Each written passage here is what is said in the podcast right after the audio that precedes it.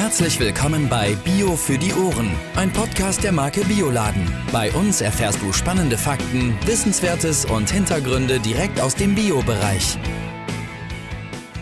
Herzlich willkommen und moin moin zu Bio für die Ohren, dem zweiten Teil von Zwei Generationen ein Ziel. In dieser Folge sprechen wir mit Marina Schmidt über die Umweltschutzorganisation Ozeankind. Viel Spaß!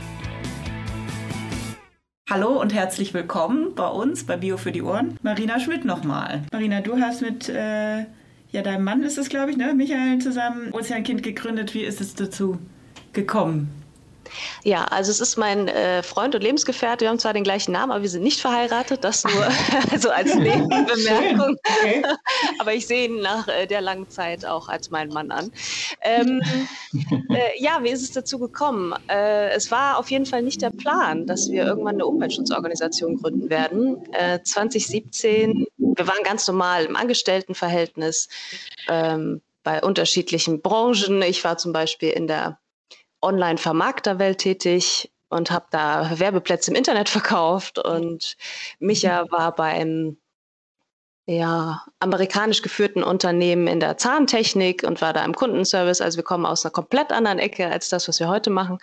Und damals ähm, war so der Auslöser so eine Reise im Jahr 2016 auf die Malediven. Wir waren auf dem Katamaran unterwegs mit äh, ein paar fremden Menschen und haben da zum allerersten Mal im Leben eigentlich Kontakt gehabt mit der Plastikmüllverschmutzung in unserem Lieblingsort im Ozean. Und da hat das alles so seinen Lauf genommen, möchte ich mal sagen. Äh, ja, Plastik ist ja äh, nicht erst irgendwie seit gestern ein großes Thema. Ähm, hast du so ein paar Zahlen äh, im Kopf? Also ich habe äh, das mal recherchiert jetzt nochmal gerade, dass wir 300 Millionen Tonnen Plastik jährlich herstellen und äh, das ist natürlich vom Legostein über Joghurtbecher, Gartenstühle, Fischernetz und so weiter und so weiter. Äh, also wirklich gibt's in verschiedensten Bereichen ähm, ist die Welt da voller Plastik. Aber vor allen Dingen so ganz prägnante Sachen wie auch, dass ähm, es wirklich mehrere Jahrhunderte äh, dauern kann, bis Plastik ja sich verkleinert, beziehungsweise 450 Jahre habe ich hier stehen, hält sich sogar Mikroplastik. Und das wird nie eben ganz abgebaut, ne? Ja, richtig. Ja, Plastik, wir sagen mal, Plastik ist nie weg, es ist immer nur woanders, in einer irgendeiner Form, weil oft liest man ja, okay, 450 äh, Jahre und Plastik ist zersetzt, was ja irgendwie, wenn man das mit Biomüll oder äh, organischen Müll oder Sachen so gleichsetzt, dann verschwindet das irgendwann und das ist irgendwie so der Trugschluss, finde ich, mhm. dass man denkt, okay, Plastik, wenn es nur irgendwo lang genug liegt, dann löst sich das Problem von alleine auf und das äh, ist wissenschaftlich jetzt mittlerweile bewiesen, auch wenn das noch ganz am Anfang steht, dass wir überall Plastik haben, in der Luft, in, im Schnee, in der Antarktis, auf den tiefsten Meeresebenen, im Sediment. Und Plastik ist nicht weg. Und das wird es, glaube ich, auch nie sein, leider. Hm. Es ist ja auch fernab jeglicher Vorstellungskraft, einfach diese Zeit, wann das abgebaut ist. Und wir werden es immer sehen und wir werden es immer haben. Weil dann, wenn sie es irgendwann abgebaut hat, wird es uns wahrscheinlich nicht mehr geben. Ja, ja oder, oder wir haben es halt schon bei uns im Körper drin, ne? weil jede Richtig. Woche ist der Mensch ungefähr ein Gewicht von einer Kreditkarte durch äh, Mikroplastik eben, äh, durch unser Essen, durch unser Trinken, durch die Luft. Also ja, es ist schon in uns. Man weiß nur noch nicht, inwieweit das Auswirkungen auf uns als Organismus, auf unsere Gesundheit hat.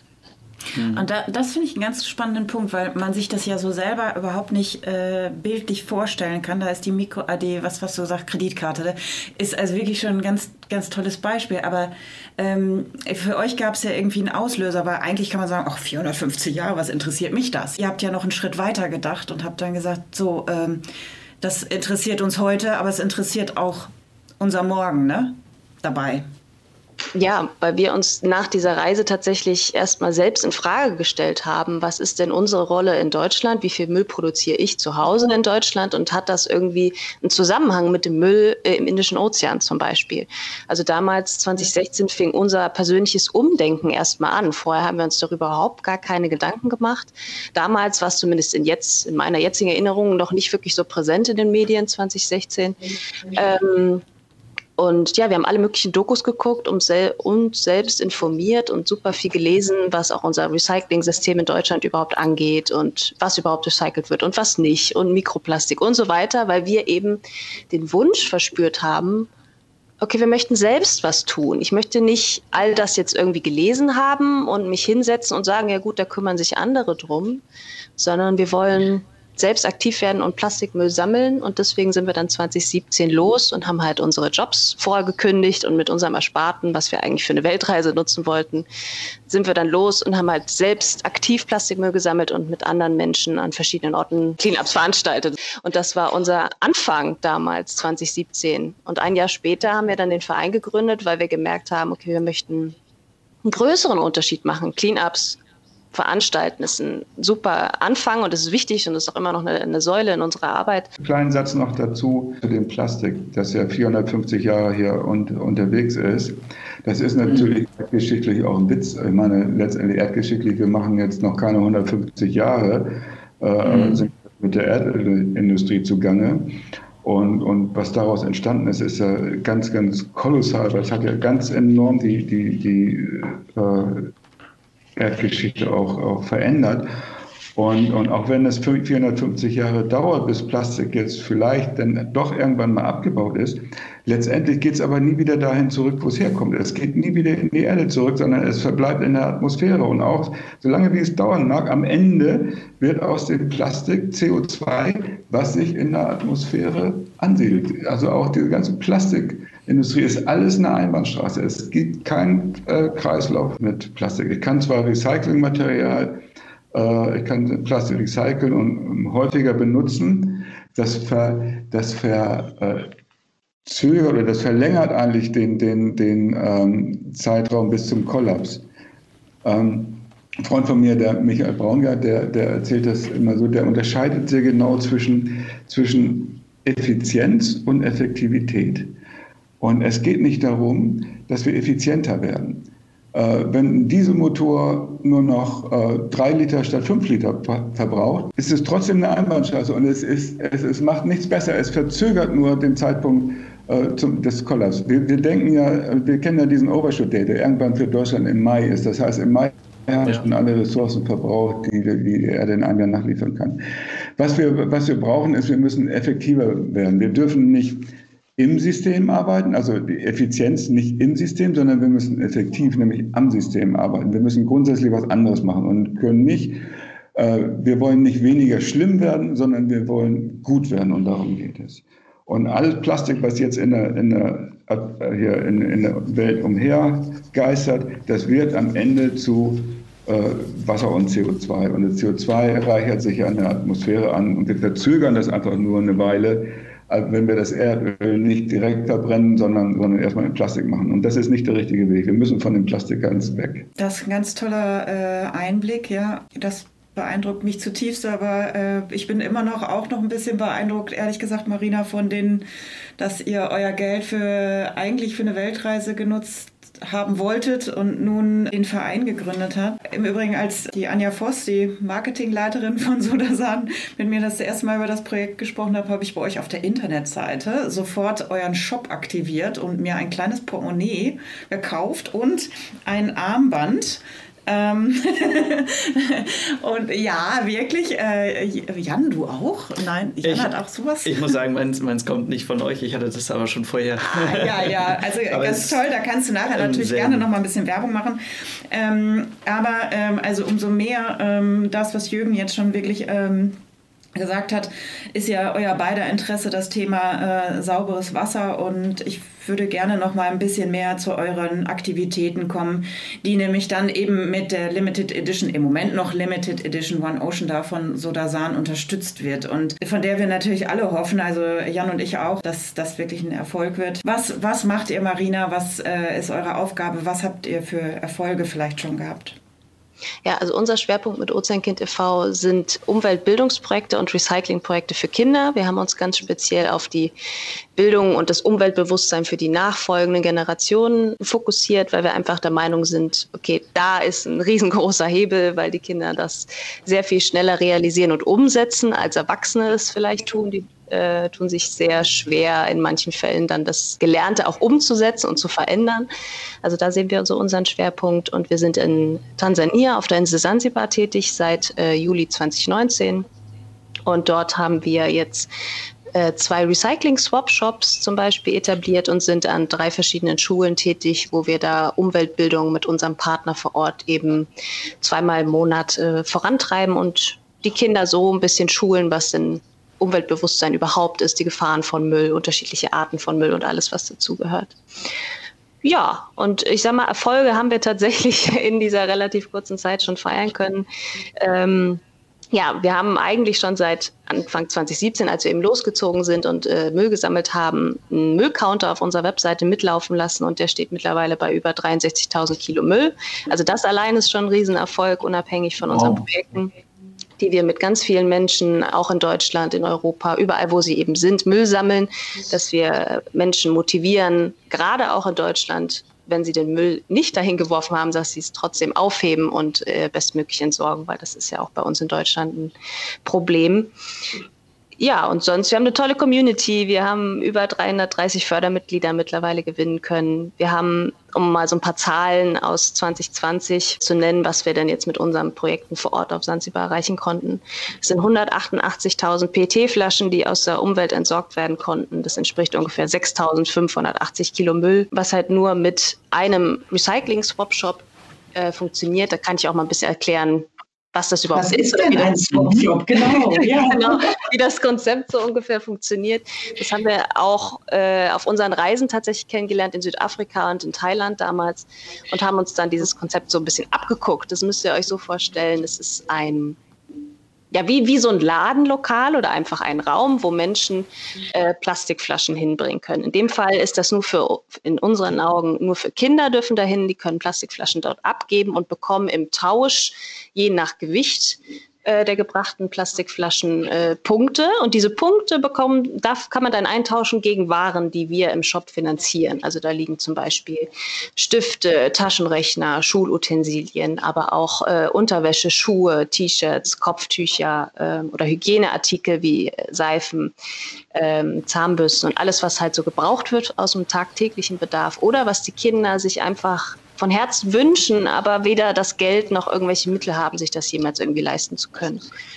Und in diesen Shops arbeiten Angestellte, alles Locals aus der Insel. Ähm, da legen wir auch einen Fokus gerne auf Frauen, das, äh, weil das Frauenbild ist in Tansania leider auch so, dass sie eigentlich nicht wirklich arbeiten dürfen oder können oder es schwer ist, ähm, Arbeit zu finden, weil es eher so Familie, Haus und Hof ist und nicht äh, ja wirklich zur Selbstständigkeit der Frauen mit dazu führt. Und deswegen geben wir die Arbeitsstellen in diesen Swap-Shops auch äh, vorwiegend Frauen.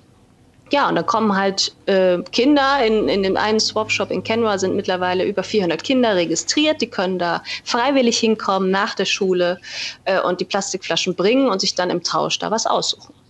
Und dann werden die von unserem Recyclingpartner eben äh, abgeholt und vorsortiert und werden dann an einen weiteren Partner, weil das äh, nicht alles unser Partner auf Sansibar macht, sondern auf dem Festland, dann verkauft und der verarbeitet dann die PET-Flaschen weiter. Ja, und das ist das Toll. Konzept, was sehr gut angenommen wird tatsächlich. Und jetzt im Februar, äh, also vor vier Wochen, haben wir den zweiten Swap-Shop an einem anderen Ort eröffnet. Und ja, das wird auch ganz gut angenommen. Eine ganz tolle Sache, finde ich. Ja, vor allen Dingen innerhalb dieser 2016 wart ihr auf der Reise und wir haben 2021 und in dieser Zeit habt ihr schon das auf der Insel Sansibar äh, bewirkt. Ich bin, bin ganz beeindruckt, muss ich wirklich sagen, was für eine Power äh, da bei euch dahinter steckt, was euch bewegt hat, diese, diese Reise. Ich, ja, Vor allen Dingen, dass ihr so viele Menschen dazu aktiviert, etwas zu tun. Ja, das, das finde ich auch, äh, es ist noch so, so un begreifbar. Wir hatten gestern erst ein äh, digitales Meet and Greet mit unseren regionalen Teams. Wir haben jetzt seit Sommer 2020 regionale Stützpunkte. Elf Stück sind es in, in Deutschland und auch in Wien sind wir vor Ort. Es sind über 60 Menschen und die hatten wir gestern halt alle, äh, nicht alle, ich glaube 32 waren dabei auf dem Bildschirm und da hatten wir uns alle mal digital kennengelernt und ausgetauscht. Und das hat mich schon sehr berührt oder uns, weil, weil wir genau gesehen haben, okay, seit fünf Jahren war halt dieser Auslöser, diese Reise und alles, was danach jetzt entstanden ist und entstehen durfte und mit so vielen Unterstützern, die die, die Mission feiern, die ein Teil davon sein wollen. Und da, das macht uns einfach super happy. Ist da manchmal so, so das Gefühl, wir schaffen das sowieso nicht? Oder ist immer das Gefühl, ja, wir sind hier auf einem guten Weg und die Bewegung fängt erst an? Ah, es gibt genug ähm, Momente, wo ich mir denke, Es ist einfach ein Tropfen auf dem heißen Stein. Ozeankind e.V. ist auch nicht die Lösung und ne, des Problems. Wir sind halt ein kleines Puzzleteil von ganz vielen. Mhm. Aber wir sagen uns ja, was ist denn die Alternative? So nichts machen und die Hände in den Schoß legen, dann kann es ja nur schlimmer werden. So, und auch wenn die ganzen Zahlen auch für die Klimakrise, wenn man das sieht, einfach in was für ein, ja. dass wir da auf noch einem so falschen Weg sind und dass oben die Mächtigen und die Polit PolitikerInnen da wirklich diese Verantwortung sich eigentlich, ich hoffe, dass sie sich bewusst sind, aber es tut sich halt noch so, so wenig in dem Bereich. Und das ähm, lähmt schon ab und an mal. Aber es ist dann doch die Hoffnung, dass man, weil man sieht ja, dass man Unterschiede erreichen kann und jeder Einzelne, der sich seines Verhaltens bewusst wird, auch und gerade hier in Deutschland, weil wir haben die Alternativen, Dinge zu kaufen, die eben nicht verpackt sind, die besser hergestellt wurden. Äh, wir können Müll vermeiden im Gegensatz zu den Menschen auf Sansibar. Da geht es eher darum, okay, erstmal eine Infrastruktur zu schaffen, dass der Müll eben nicht ins Meer gelangt. So, und da können wir nicht anfangen und sagen, okay, liebe Menschen, fangt doch mal an, komplett mit Müllvermeidung. Das ist eher so der, der mhm. Anspruch hier bei uns in Deutschland, weil wir haben die Möglichkeiten ja. und die Ressourcen, darauf zu achten, von Anfang an so wenig wie möglich Müll in Umlauf zu bringen. Ja, um es nochmal kurz zu sagen, es gibt äh, durchaus die Momente, wo wir sagen, äh, ja, irgendwie ist das ein Kampf gegen Windmühlen, aber es hilft nichts. Wir möchten das tun und wir möchten unseren Beitrag leisten und wir können auch nicht nichts tun. Wie ist das, wenn dann so ein Unternehmen auf euch zukommt und sagt, wir möchten euch unterstützen? Mm, das ist schon der Wahnsinn, muss ich sagen. Weil Sodasan ist ja auch jetzt äh, kein kleines, unbekanntes Unternehmen, sondern eines, was seit Jahrzehnten äh, existiert und tolle Produkte herstellt und wirklich die ähnlichen und gleichen Werte hat wie wir jetzt selber, wie Micha und ich, ja, einfach die Welt ein Stück besser zu machen. Und das hat uns schon ein bisschen stolz gemacht, ganz großes Stückchen, dass Sodasan auf uns zugekommen ist und gesagt, okay, wir möchten eure Arbeit unterstützen. Danke fürs Lob. Ja, gerne.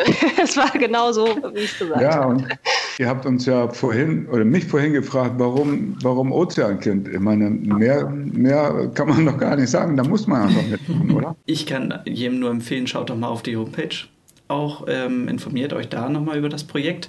Das heißt, ihr habt einen Job, ihr habt die, ähm, ihr gebt aber auch die Möglichkeit, dass man euch ähm, darüber hinaus ähm, unterstützen kann, richtig? Ja, ja, also jeder kann, wenn er mag, Fördermitglied werden. Es fängt ab 1 Euro an und geht bis 100 Euro im Monat. Da gibt es auch verschiedene Stufen von äh, Meerestieren, also vom Plankton bis zum äh, Blauwal. Das ist so niedlich, mein Gott, ja, das ist so niedlich. also je nachdem, äh, mit was für einem Meerestier man sich da äh, verbunden fühlt. Und es ist ähm, so ein kleiner Unterschied in unseren Augen, dass wir Transparenz sehr groß schreiben als Organisation, zumindest ähm, bilden wir uns das ein, dass wir da ein bisschen transparenter sind als alle anderen oder viele andere. Es gibt nämlich einen exklusiven Mitgliederbereich bei uns auf der Website. Also wenn man sich entscheidet, äh, ein Clownfisch zu werden, also 60 Euro im Jahr, äh, unsere Arbeit zu unterstützen, dann kann man sich da tatsächlich einloggen und hat monatlichen, also rund um die Uhr Zugriff auf unseren Mitgliederbereich, wo wir jeden Monat zum Beispiel auch unsere Budget-Reports veröffentlichen. Also wo jeder, der Fördermitglied dann ist, äh, sehen kann, okay, was ist reingekommen, was wurde wofür ausgegeben in diesem Monat äh, und nochmal zusätzliche Informationen und Updates zu unseren Projekten auf Sansibar oder auch in Deutschland. Und das ist einfach noch so ein Service, den ich mir damals, glaube ich, gewünscht hätte, weil wir hätten ja auch einfach einer anderen Umweltschutzorganisation beitreten können oder äh, mhm. Geld spenden können. Aber damals hat es sich nicht richtig angefühlt, dass wir gesagt haben, okay, lass uns was eigenes machen, lass uns das mal so versuchen, äh, wie wir denken, dass es richtig ist, obwohl wir ja gar keine Ahnung davon haben, weil wir eben nicht aus dem Bereich kommen. Aber bisher gibt uns unser Weg und unsere Art und Weise irgendwie recht, dass das äh, gut ankommt. Was sagen, was sagen so Kinder, was sagen so äh, Einwohnerinnen von Sansibar? Also ich meine, die müssen euch auch irgendwie, also ich stelle mir vor, dass sie euch unendlich dankbar sind, oder? Also es ist so, dass der Bürgermeister, also Shehab heißt der, äh, von jeder Community, der muss das natürlich auch freigeben und da wird quasi sprechen wir vor mit unserem Projektpartner und das Projekt muss halt dann genehmigt werden, dass es überhaupt in der Community Anklang findet. Äh, und tatsächlich ist es so, dass die äh, Eltern es wirklich toll finden, dass es die Unterstützung gibt, weil die Plastikflaschen gibt es da nun mal und es ist äh, nicht so, dass die Kinder äh, oder die lokale Bevölkerung einen großen Anteil hat an den Plastikflaschen, sondern es kommt von den Hotels, von den Touristen in erster Linie und vor allem von den Hotels, die sich um die Abfallbeseitigung und Scheißdreck äh, kümmern, weil es gibt viel zu viele äh, Hotels, die eben nicht mit äh, zum Beispiel unserem Recyclingpartner zusammenarbeiten oder mit anderen, sondern die schmeißen dann ihren Müll entweder in die Dörfer von den ähm, von den Leuten oder halt illegal in die Natur oder sonst was und das ist halt leider noch Fakt, dass es so ist. Und dann finden wir es eigentlich, ja, es ist zwar extrem schade und traurig, dass dann die Kinder oder die Bevölkerung selbst den Dreck von anderen wegräumt, aber in dem Fall bekommen sie zumindest etwas zurück um, umsonst und einen Mehrwert, den wir ihnen versuchen zu vermitteln bis wir irgendwie noch andere, die anderen Probleme größer angreifen können. Wenn man sich aber noch mehr mit dem Thema befassen möchte, habt ihr noch ein tolles Angebot für Schulen, richtig? Ja, genau. Micha und ich haben vor zweieinhalb Jahren ein eigenes Arbeitsheft äh, geschrieben und dann mit einer Grafikerin professionell aufbereitet. Äh, wenn mal nach Corona wieder Zeit für solche Themen ist, ähm, ja, dann sind wir sehr, sehr gerne bereit, da das kostenlos zur Verfügung zu stellen. Dazu habe ich interessanterweise auch noch so eine ähm, Zahl gefunden, dass aktuell sich 140 Millionen Tonnen Plastikmüll sich im Meer befinden und sogar jedes Jahr noch 10 Prozent zusätzlich dazukommen. Also eine erschreckende Zahl. Ja, total. Eine extrem deprimierende Zahl und auch ein mhm. Armutszeugnis für uns als Menschheit, die das vor knapp 70 Jahren mal erfunden haben, dieses tolle Material. Ja, aber was noch viel erschreckender ist, ist, dass die, dass ungefähr, glaube ich, nur ein Prozent oder wirklich ein einstelliger Prozentbereich überhaupt sichtbar ist von dem Müll. Also selbst das, was du auf der Insel gesehen hast oder was an der Oberfläche mhm. schwimmt oder irgendwo angespült wird, das ist nur ein Bruchteil davon, was es tatsächlich gibt, weil das meiste, was im Meer schwimmt, das sind ja schon kleinste Mikroplastikpartikel, die dann auch eben absinken, die nicht mehr äh, zurückholbar sind. Also das ist halt einfach im Meer und ein Großteil wird da nie wieder rausgehen, sondern das zerfällt in immer kleinere Teile und wird dann von Meerestieren und Fischen gegessen. Und ja, das ist tatsächlich erschreckend. Und selbst das äh, Ocean Cleanup macht ja einen großartigen Job, in dem es versucht, das oberflächliche Plastik äh, aus dem äh, Garbage Patch im Pazifik herauszufischen. Aber es ist einfach nur so diese schiere Dimension, dass wir eigentlich gar nicht wissen, wo ist der ganze Rest von dem Plastik, wenn nur ein Bruchteil, also vom Meer gesehen, ähm, ja, äh, nur an der Oberfläche ist. Es liegt natürlich viel auch äh, offen auf der Welt in Deponien, auch in Industrieländern wie zum Beispiel Amerika. Ähm, ja, da rottet das Plastik ja auch vor sich hin. Und das ist auch noch zusätzlich Klimagase, die da ja, dadurch entstehen. Also es ist ein sehr erschreckender Kreislauf und eine mhm. krasse Tatsache. Es ist Zeit, den Hintern hochzukriegen und was dagegen zu tun. Absolut. Was können wir tun? Ähm, jeder kann so tatsächlich so viel tun, auch wenn sich das so nicht so anhört und auch nicht so anfühlt, dass ein Einzelner irgendwie einen großen Unterschied hat. Aber ich finde gerade wir hier im deutschsprachigen Raum und Deutschland, äh, unser unser Stimmzettel ne, ist auch der Einkaufszettel mit die stärkste Waffe. Das, was du kaufst, wird dann auch nachgefragt. Also wirklich darauf achten, bessere recyclingbare äh, Verpackungen zu wählen oder eben ganz darauf zu verzichten. Oder ganz kleines, beziehungsweise was dann einen großen Unterschied macht, ist tatsächlich die äh, Pflegeprodukte und die Waschprodukte auf Mikroplastik zu untersuchen zu Hause, weil das ist auch ein Riesenthema, was jeder oder was vielen vielleicht sich nicht bewusst ist, dass die Pflegeprodukte auch unsichtbares Mikroplastik enthalten können, was einfach ins Abwasser gespült wird und dann eben nicht rausgefiltert werden kann und so auch wieder im Kreislauf gehalten wird. Ja, und ganz wichtig, Müll aufheben kann jeder. Da braucht man auch kein Geld für ausgeben und äh, es tut der Umwelt gut, den Tieren und es tut auch einem selber gut und irgendwann, auch wenn man das vielleicht jetzt noch nicht glauben mag, wenn man das hört, es macht auch irgendwann Spaß tatsächlich, weil man sich gut danach fühlt und wirklich aktiv äh, seinen Beitrag leisten kann. Ja, vielen Dank, Marina, nochmal für dieses schöne Statement zum Schluss. An dieser Stelle gibt es eigentlich zwei persönliche Fragen an unseren Interviewpartner. Wir möchten allerdings die Zeit nutzen, etwas Werbung nochmal zu machen für die Limited Edition One Ocean. In der erhaltet ihr einen Raumduft, Körper- und Handseife sowie eine Flüssigseife. Jeweils ein Teil des Erlöses aus dem Verkauf dieser Produkte geht an die Umweltorganisation Ozeankind. Die könnt ihr also so unterstützen. Und gleich in dem Zusammenhang auch direkt an unsere beiden Interviewpartner Jürgen und Marina die Frage, was wäre denn ein schöner Erfolg für euch bei diesem Projekt? Ein großer Erfolg ist es äh, für uns schon alleine, dass wir durch Sodasan und das Echo oder die Medien, die vielleicht auf uns dadurch aufmerksam werden, das ist schon ein Riesenerfolg für uns, ohne den mhm. monetären äh, Ansatz dahinter, sondern einfach, dass noch viele, viele Menschen äh, den Namen unserer Organisation überhaupt lesen, sich mit dem Thema vielleicht noch mehr auseinandersetzen und auch in Deutschland aktiv werden können.